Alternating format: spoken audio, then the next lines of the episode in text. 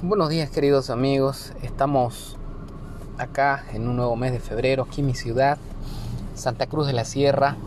Eh, me encuentro en un día bien soleado, bien soleado, eh, en clima agradable, es calor. Aquí en Santa Cruz de la Sierra es una ciudad este, bastante húmeda, caliente, cálida también.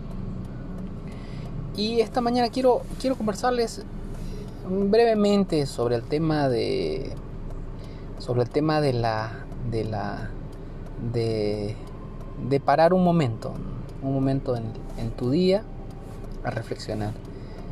Eh, yo lo encontré bueno porque parece ser una, un revitalizador, algo que nos ayuda probablemente a, a, a emprender de una manera diferente nuestro día o ese momento de, en el que no haces nada es un stand-by quieto y quedas, te paras un momento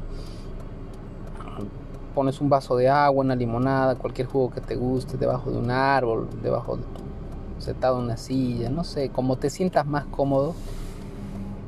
Y haces algo probablemente que te guste. A mí me gusta hablar con mis amigos y, es justamente lo que, lo que hice.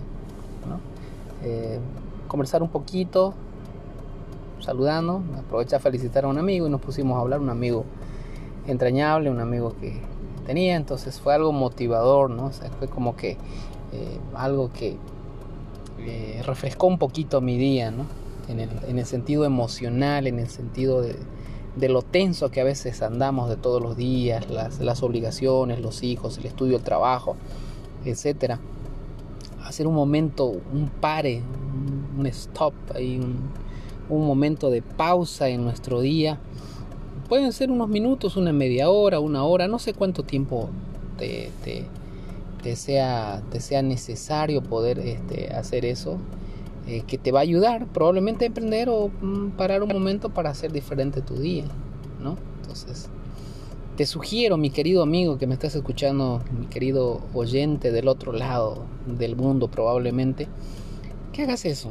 A mí me ha ayudado, la verdad, en este momento, en este día domingo, a hacer esta actividad parar un momento para hacer algo que te gusta, parar un momento para mirar algo, alguna cuestión cómica en la tele o en tu celular, parar un momento para no hacer nada y, simplemente pensar en nada o pensar en algún, algún evento, alguna imagen bonita, algún recuerdo hermoso que hayas tenido, que te ayude a sonreír, te arranque una sonrisa, te haga sonreír, llamar a un ser querido, a alguien que tú estimas, a un amigo con el que probablemente te, ves identificado y te ríes un poco y bueno, y, cambia tu, tu, día y cambia y te revitaliza, te ayuda a poder este, eh, pensar que de verdad la vida vale la pena vivirla, ¿no? Vale la pena vivirla, vale la pena respirar, vale la pena caminar, abrir los ojos, abrazar, tener una familia, de que todo tiene un sentido, ¿no es cierto?